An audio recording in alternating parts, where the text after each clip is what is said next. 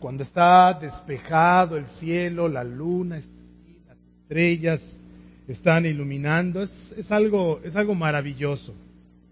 Y también si estás lo suficientemente cerca de la costa como para ver las luces de las casas, de los poblados, de la costa, las casas veraniegas, sin tomar en cuenta que tienes más posibilidades de que te marees, ¿verdad? Pero quitando eso es algo, un instrumento para guiarte, esto ha de ser lo más desesperante. No sabes a dónde ir. Y es más, si te mueves, lo más probable es que te alejes de la costa en lugar de acercarte a la costa. Y esa es la gran función que tiene un faro. Los faros a la distancia apropiada dan ese rayo de luz que irrumpe la oscuridad de la noche. Y es un punto de referencia seguro para dirigir tu barco a tierra firme. Sin ese punto de referencia estarías verdaderamente perdido y quizá te alejes más de la costa en lugar de acercarte. Ese punto de referencia seguro y firme no solo es útil cuando estás en el mar en la noche, sino también es necesario en la vida diaria y en las decisiones. Todos necesitamos tener ese punto de referencia que nos guíe a puerto seguro.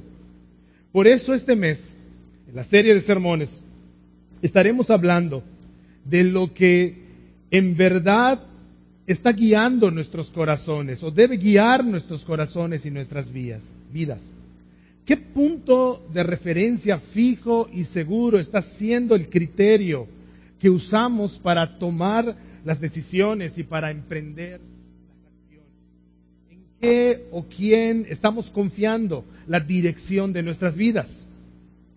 Y es que todo ser humano usa algún punto de referencia, un punto, un criterio para conducir su vida. Tienes que depositar tu confianza en algo o en alguien para dirigir tus pasos. Algunos, para tomar sus decisiones, por ejemplo, emplean sus emociones. Es su punto, es su criterio.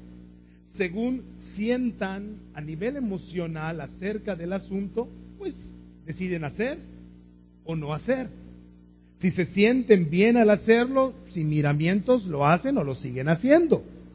Si causa turbación, incomodidad o quizá frustración, entonces optan por evitar hacer aquello. Las emociones, al final de cuentas, para esas personas se vuelven el criterio o punto de referencia para la acción. Otros emplean como punto de referencia para tomar sus decisiones en la vida lo que les han enseñado desde niño o bien lo que han visto en la cultura que los rodea. Si siempre se ha hecho así o la mayoría de la gente piensa que esto se debe hacer así o así piensan, entonces pues debe estar bien. Pues hagamos lo que la mayoría hace o lo que mi alrededor veo o lo que me han enseñado desde antes. Y eso les sirve como criterio para la decisión.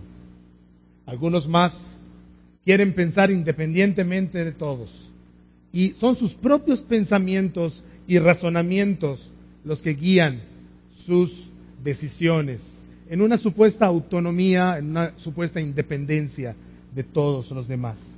Ciertamente hay muchos puntos de referencia que las personas tomamos para guiar nuestras vidas.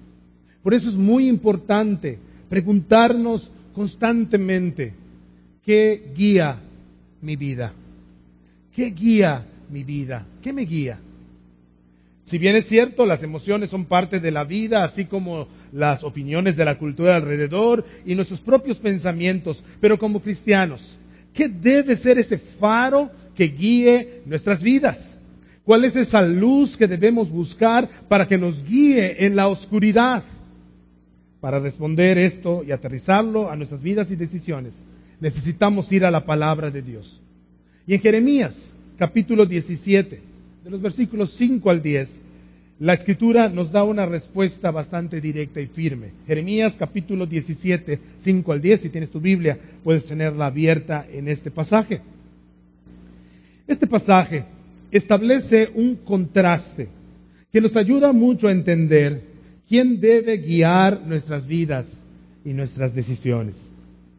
El versículo 5 de Jeremías 17 comienza diciendo, así dice el Señor, maldito el hombre que confía en el hombre, maldito el que se apoya en su propia fuerza y aparta su corazón del Señor. Palabras fuertes. Maldición es lo contrario a bendición. Maldición es estar sin la bendición de Dios, es estar como un barco a la deriva, es vivir en futilidad, es arruinar todo lo que haces, es ir directamente a la bancarrota y a la ruina total. ¿Cómo acarreas hacia ti tal condición de maldición? El pasaje nos enseña que cuando confiamos en el ser humano y en el poder y la fuerza del ser humano. Aquí confiar se refiere a depositar absolutamente tu vida y todo lo que eres en las manos de la opinión, del poder, de los recursos, del vigor del ser humano. No estamos hablando de que vivas sospechando de todo el mundo y no confío en nadie, dices, ¿no? No, es eso. Está hablando de que lo, en, en quien confías, lo único que confías es en el poder humano, en la sabiduría humana, en la filosofía humana, en la salud humana, en, el, en, todo lo que tenga que ver con el ser humano. Confiar en el hombre, en este contexto, es vivir como si lo único que existiera meramente fuera el plano horizontal, el plano humano. Como si lo único que existiera fueran los recursos humanos, la inteligencia humana, la cultura humana, las emociones humanas, los deseos humanos, los esfuerzos humanos, el poder humano. El que confía en el hombre en este contexto está confiando únicamente en todo lo humano, como si Dios no existiera. Es más, confías tanto en el hombre, en otros o en ti mismo, en tu poder, en tu inteligencia, en tu sagacidad, que sacas a Dios del cuadro. Entonces, como dice el Señor en este pasaje, apartas tu corazón del Señor. Dejas de confiar en el Señor y confías en el hombre por sobre todas las cosas, como si Dios no contara, queda anulado para ti. Lo único que existe es el poder, la fuerza, la inteligencia, la sabiduría humana. Es cuando piensas, bueno, Dios dice que no tal cosa, pero tal o cual persona, tal o cual investigación, tal o cual cultura, tal o cual costumbre, tal o cual emoción, dicen que sí. Entonces, aunque Dios diga que no, entonces debe ser sí. Y es más fiable en tu corazón el hombre Dios. En ese momento, dice la Escritura, has apartado tu corazón del Señor. Y al apartar tu corazón del Señor, el criterio que usas para tomar tus decisiones es la opinión, deseo, consejo del hombre. La referencia que usas para guiar tu vida en la oscuridad es simplemente humana. Y el versículo 6 nos habla de lo que pasa cuando sacas a Dios del cuadro y pones tu confianza total en el ser humano. Dice el versículo 6, será como una zarza en el desierto. No se dará cuenta cuando llegue el bien. Morará en la sequedad del desierto, en tierras de sal, donde nadie habita. La imagen es de una planta seca, apenas con vida en un ambiente inhóspito. Aun cuando hay bendiciones, eso es bien interesante, aun cuando vienen bendiciones, la planta no las aprovecha, sino sigue igual y de hecho de mal en peor. No es que no haya bendiciones a su alrededor, las hay, pero esta planta está tan mal que ni siquiera las bendiciones las aprovecha. En pocas palabras, confiar tu vida y tus decisiones en opiniones, costumbres, filosofías, deseos meramente humanos es la fórmula para una vida sin propósito, sin sentido, una vida vacía y de constante necesidad. Pero en este pasaje hay un gran contraste. Confiar en el hombre es una vida, como dice aquí, de maldición. Pero no tienes que vivir así. Hay buenas noticias. La palabra del Señor siempre trae buenas noticias. La palabra de Dios nos enseña que como fuimos diseñados para funcionar y vivir correctamente, es en una comunión con Dios. Entonces nos dice en el versículo 7 de Jeremías 17, bendito el hombre que confía en el Señor y pone su confianza en Él. Un gran contraste. Confiar en el hombre, maldición. Confiar en el, en el Señor, bendición. En contraste con la confianza en el hombre, está la confianza en el Señor. En vez de maldición hay bendición inefable para el que confía en el Señor. Confiar en este, en este contexto es depositar absolutamente tu vida, tus decisiones, la dirección de, de todo lo que eres de acuerdo con la palabra del Señor. Hacer caso solo a un consejo, obedecer solo sus mandamientos, escuchar una sola voz la voz del Señor en su palabra. Y es que a veces confiar en el Señor implicará ir en contra de la corriente de lo que escuchas a tu alrededor, de lo que te aconsejan tus amigos, de lo que todo el mundo hace. Pero es ahí donde se muestra quién guía tu vida. ¿Qué consejo vas a escuchar para decidir qué vas a hacer con tu matrimonio o con la educación de tus hijos? ¿Según quién o qué vas a llevar la administración de tu negocio o tu empresa? ¿Bajo qué principios vas a resolver los conflictos en los que te encuentras? ¿Qué criterio usarás para escoger el entretenimiento o el esparcimiento en tu casa?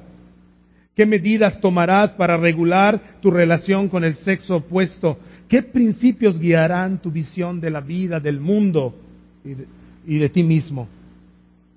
Aquí el pasaje nos dice que la respuesta es el Señor, es Dios. Ante las encrucijadas de la vida, la respuesta es la confianza en Dios. Si quieres una vida de bendición, una vida abundante, una vida de esperanza, a pesar de las crudas realidades de este mundo que enfrentamos todos los días, entonces necesitamos confiar, seguir, atesorar, obedecer aquello que dice el Señor. El efecto de esa confianza plena en el Señor es también evidente. El versículo 8 nos enseña. Será como árbol plantado junto al agua, que extiende sus raíces hacia la corriente. No teme que llegue el calor y sus hojas están siempre verdes. En época de sequía, no se angustia y nunca deja de dar fruto. La imagen es contrastante a la zarza seca. La imagen es de un árbol frondoso que está cercano a corrientes de aguas. Sus raíces están constantemente irrigadas, constantemente llenas, bebiendo de agua fresca, pura y vivificante. De hecho, está tan nutrido por su contacto con el agua que aunque llega el tiempo de calor, aunque llega el tiempo de sequía, sus hojas no dejan de estar verdes. Aunque vengan tiempos malos, no deja de dar fruto. Ese árbol es la persona que está conectada con la fuente de vida, con el agua de vida. Es la persona que confía en el Señor. Es aquel que no vacila entre la voz de Dios y la voz del mundo. Es aquel que pone sus ojos solo en Dios y solo espera en Él. El estar confiado en el Señor no implica que no vendrán problemas, que no tendrás dificultades. Esa es una falsa promesa. Si estoy bien con el Señor, no tendré problemas. No, Vamos a tener problemas. El pasaje dice, cuando viene el calor, aún cuando viene el calor, aún cuando viene la sequía, la persona que confía en el Señor será expuesto a grandes tribulaciones, a grandes problemas. Pero la gran diferencia es que cuando llega el calor, a pesar de él, a pesar de las dificultades, las puede enfrentar porque su corazón sigue confiando en el Señor, pase lo que pase, y no deja de dar fruto para la gloria de Dios. Recuerdo que en una ocasión, cuando iniciaba mi ministerio pastoral, tuve la oportunidad de visitar a un pastor ya anciano en sus últimos días de vida. Estaba ya muy enfermo y estaba básicamente confinado a su casa. En la entrada de la casa me encontré a otro compañero pastor, en aquel entonces joven como yo, y juntos eh, pues entramos a platicar con este pastor anciano. Se suponía que nosotros fuimos a llevar un poco de consuelo y de ánimo a este hermano, pero los fortalecidos y animados fuimos nosotros. El pastor Roque Jacinto May, aún en su lecho de enfermedad que terminó por llevarlo con el Señor, comenzó a darnos consejos, indicaciones y exhortaciones como pastores novatos que empezábamos nuestro ministerio. Aún con fuertes dolores, con muchas molestias físicas, este hombre todavía seguía dando fruto, fruto para el Señor. Aún cuando el calor y la sequía habían llegado a su vida, él tenía sus hojas verdes porque había confiado en el Señor y no dejó de dar fruto, aun cuando estuvo confinado a una cama hasta su último suspiro sobre la tierra. Este es el tipo de vida que aguarda a aquellos que son benditos por haber confiado sus vidas en el Señor, por haber sido guiados no por sus emociones, no por la tradición, no por la cultura, no por sus propios razonamientos nada más, sino por la palabra de Dios. Pero tenemos un problema muy serio. Y es que el problema no está fuera de nosotros, sino está en nosotros. Dentro de nosotros, dice el versículo 9 de Jeremías 17. Nada hay tan engañoso como el corazón. No tiene remedio. ¿Quién puede comprenderlo? El corazón humano es lo más complejo que hay. Y cuando la Biblia habla del corazón no se está refiriendo, por supuesto, al órgano, se está refiriendo a algo espiritual, algo intangible, algo que e, eres quien eres por dentro, tus creencias, tu fe, tus deseos, lo que mueve tu vida. Es algo tan complejo. Y dice, ¿quién puede comprenderlo? Nuestro problema es que nuestro corazón con mucha facilidad cree mentiras.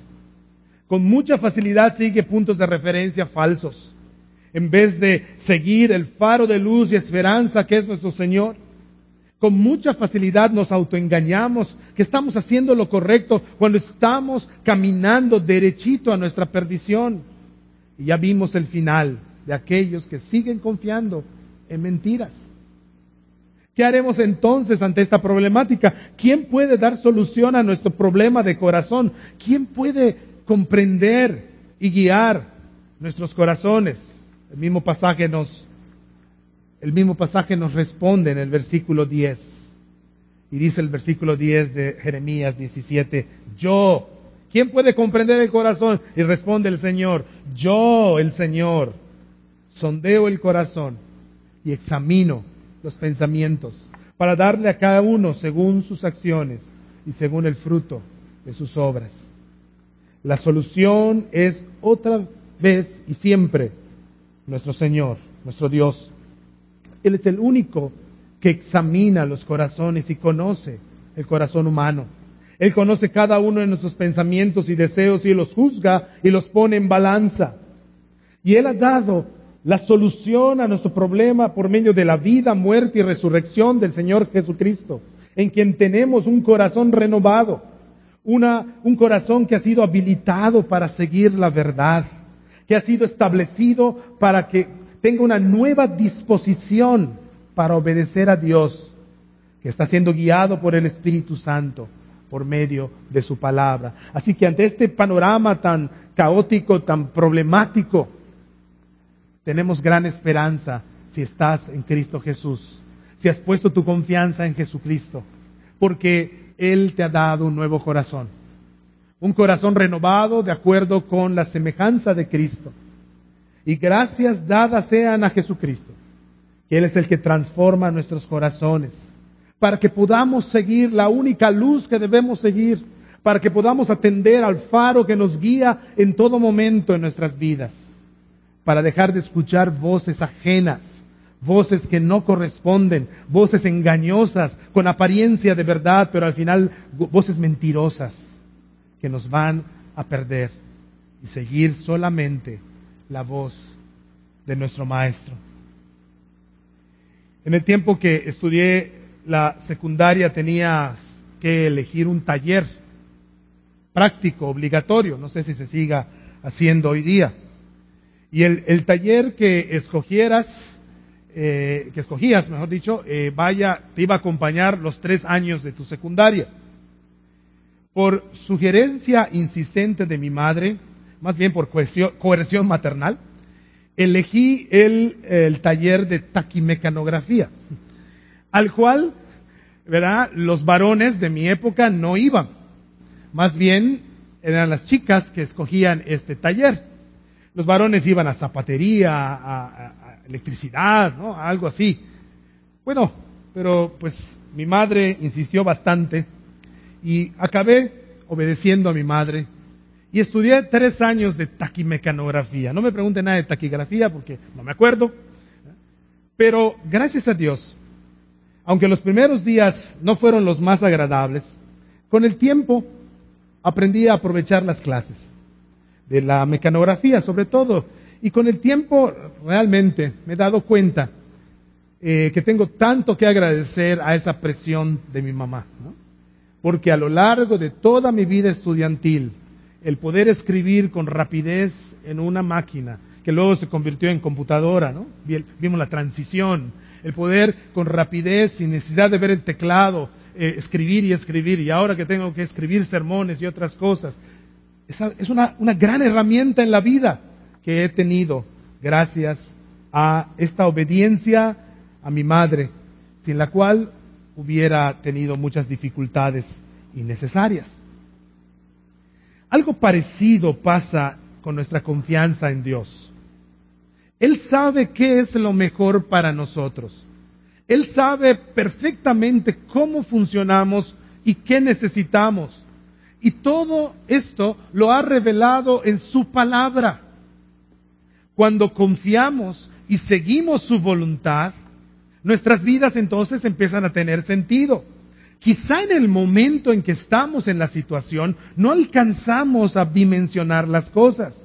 Nos parece chocante la voluntad de Dios, nos parece nada atractivo la, voluntad de Dios, nos parece ridícula la voluntad de Dios. Pero te aseguro que si obedeces confiado, que si confías en quien te lo ha dicho, a la larga vas a encontrar gran bendición en tu vida. Porque dice la escritura, bendito el que confía en el Señor. Así que si estás en Cristo, hay una nueva esperanza para esa situación que estás enfrentando, en la que quizá estás en la encrucijada entre confiar en el consejo del hombre o en el consejo de Dios. Quizá obedecer a Dios en esa situación que vives no parece lo más atractivo, lo más fácil, ni siquiera lo más viable. Quizá todos te están diciendo que no sigas ese camino, que no sigas el camino que Dios te, te está pidiendo. Quizá a nivel emocional no te sientes con el ánimo de seguirlo y piensas que si lo desechas sería lo mejor para ti, serías muy feliz. Yo te animo y te exhorto, basado en lo que hemos hablado de este pasaje de la Escritura, que confíes en el Señor. Confía. Que no confíes en otra sabiduría, sino en la del Señor. Porque Él sabe lo que dice y por qué lo dice. Solo en Él hay bendición al final de cuentas. Si estás pensando solo en el corto plazo, quizás seguir tus emociones, la cultura o tus razonamientos te haga experimentar cierta comodidad o sensación de bienestar temporal, sin duda. Pero si estás pensando en la bendición total, verdadera y definitiva, entonces debes ser guiado únicamente por nuestro Señor. Ante la pregunta, ¿qué me guía? Ojalá puedas responder, me guía tu palabra, me guía tu Espíritu Santo, me guía tu inmensa sabiduría. Señor, voy a confiar en ti. Oremos. Padre, muchas gracias por esta mañana que nos permites tener este tiempo hermoso de adoración en comunidad. Y ahora nos bendices también como parte de este momento, no solamente con tu palabra bendita, sino también con el sacramento. Gracias Señor. Y pedimos que al participar de él podamos ser fortalecidos espiritualmente, que podamos tener comunión, una comunión real, una comunión espiritual con el Cristo resucitado a través del poder del Espíritu Santo y nuestra alma sea fortalecida, alimentada, nutrida. Gracias Señor. Nos ponemos en tus manos, en el nombre del Señor Jesucristo. Amén.